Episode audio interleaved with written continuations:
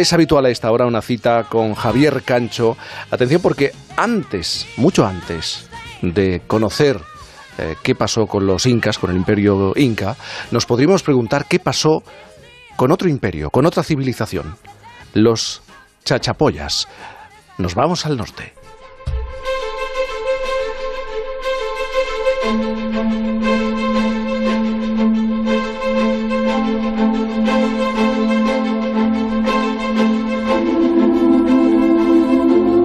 Creo que van a hablar de unos guerreros que viven en las nubes, con un nombre muy raro, parecido a un insulto.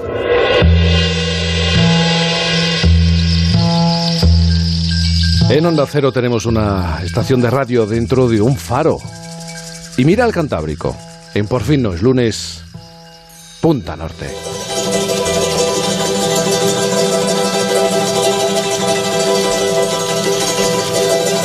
Tiene que hacer frío, ¿eh? Punta Norte con Javier Cancho. Javier, buenos días. Buenos días, Jaime. Hace frío, sí. Está- el, el invierno está torcido con el colmillo fuera. Pero si pareces otro, Javier. Ha soplado el viento en el faro, ¿eh? Se me ha metido a mí todo dentro y ha, y- y- y ha hecho devastación. Sí, sí, sí, sí, ya veo.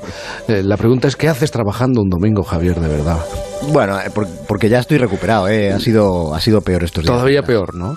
Sí, ya estoy hecho un titán. Oye, la Alicia, la hija del farero, nos ha dejado hoy unos trazos, nos ha hablado de una historia, la que vamos a contar, donde nos encontramos elementos enigmáticos, incluso más enigmáticos que de costumbre. Se trata de unos guerreros que viven en las nubes, a los que se les dio un nombre extraño y... ¿Y hacia dónde nos dirigimos este domingo? Pues emprendemos rumbo a Perú, Jaime, que es un país, como, como sabéis, que está asomado al Pacífico, pero donde también hay bosques en las nubes a unos 3.000 metros por encima del nivel del mar. Y en uno de esos bosques, en las alturas del mundo, allí encontramos el que fue el mayor asentamiento que hubo de los chachapoyas. Los chachapoyas vivieron en un enclave llamado Cuelap, que es un paraje donde la neblina suele deslizarse por la, por la frondosa vegetación selvática de esa parte de los Andes. Y allí, en lo alto, en aquellas cumbres, vivió una antigua civilización cuyos integrantes eran conocidos como los guerreros de las nubes. Y fue allí, allí donde erigieron una inexpugnable ciudadela fortificada, que es un lugar eh, digno de ver, ese sitio del que hoy queremos hablarles, que está al norte de Perú, está en la región de Amazonas. Se asienta Jaime en mitad de una abrupta y accidentada geografía que está repleta de cañones y precipicios. Has dicho que ese lugar se llama Cuelap, está a 3.000 metros sobre el nivel del mar, entonces estaríamos hablando de una ciudadela más alta, en una posición más alta que el propio Machu Picchu.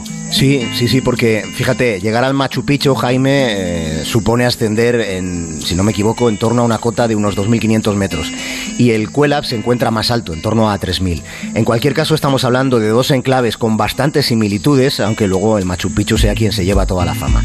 Estamos hablando de dos ciudades antiguas, pero con distancias que van más allá del espacio, porque fíjate, Cuelap y el Machu Picchu están separadas por unos 950 kilómetros, pero también por casi 900 años en lo que es la secuencia temporal de los acontecimientos andinos.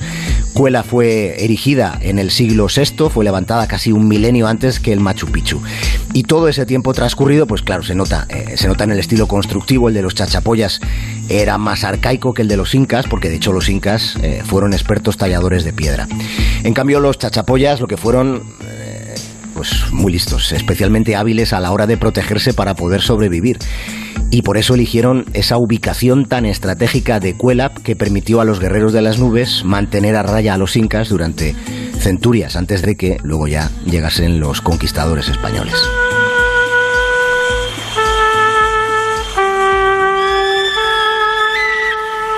Y probablemente eh, nuestros oyentes eh, están reconociéndolo, está sonando el oboe de la misión, aquella película que comenzaba en las cataratas de Iguazú. Estamos escuchando, Jaime, el sonido de una escena mítica.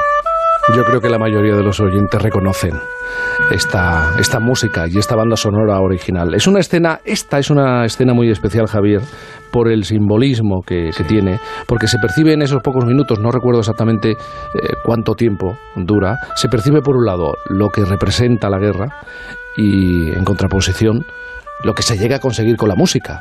Pues hay, hay un contraste parecido, que es el que se siente cuando se está allí en el sitio que hoy estamos describiendo, cuando se está en el meollo del reino de las nubes.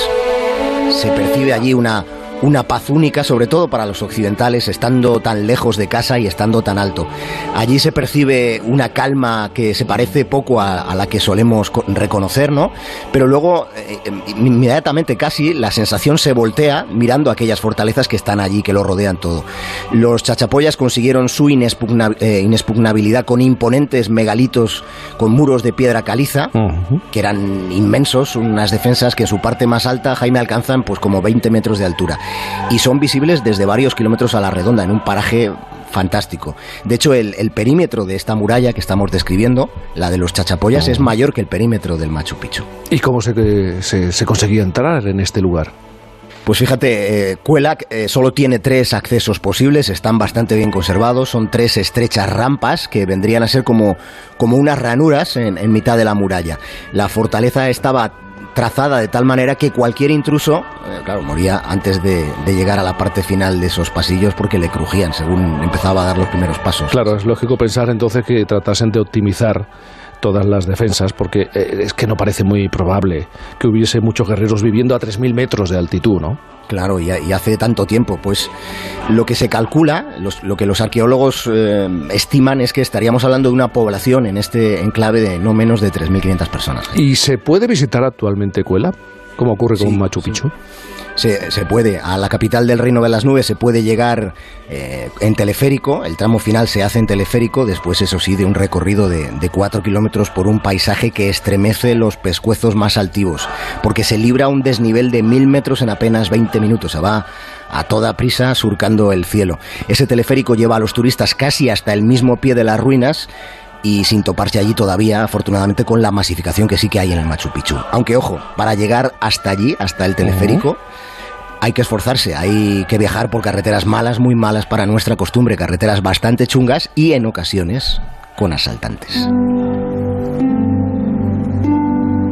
Estás hablando de, una civilización no solo prehispánica, eh, sino también eh, preinca. Sí, les estamos contando en este domingo, en Por fin los lunes, les estamos contando la historia de un lugar y de quienes allí vivieron. Les estamos llevando a este sitio que se asoma al valle del río Ucubamba, donde existió esta civilización, la de los chachapoyas, sobre la que, atención, habrá sorpresas todavía porque, fíjate, los arqueólogos han explorado solamente únicamente el 20% del, del paraje. Quedan cuatro quintas partes por explorar. ¿Y qué más sabemos de, eh, de los chachapollas? Más allá de ser estrategas, guerreros y constructores, además. Pues eh, igual no es muy agradable para esta hora, pero me parece un detalle descriptivo para el tiempo en el que vivieron. Eh, los chachapoyas hacían trepanaciones, las hacían como si fuese bueno, una forma de intervención quirúrgica, como si fueran cirujanos, eh, accedían al cerebro, lo perforaban el cráneo para aliviar la presión después de que los guerreros hubieran llevado trompazos ¿no? en aquellas batallas que tenían. Los arqueólogos creen que Cuelap estuvo poblada del año 500 al 1570, durante más de mil años, estamos hablando de bueno, unas cantidades curiosas, de manera que los chachapollas habrían sobrevivido, como hemos contado, al hostigamiento inca, aguantaron hasta la llegada de los españoles cuando eh, el virrey Francisco Álvarez de Toledo pues introdujo un programa de evangelización que obligaba al desplazamiento de, poblaciones indígenas por lejos que estuvieran a, ciudades coloniales. Y así fue como terminó la historia de la ciudadela de las nubes, donde los españoles jamás quisieron vivir, porque además de estar muy lejos de casa y muy alto, además con tanta nube, llovía demasiado, Jaime.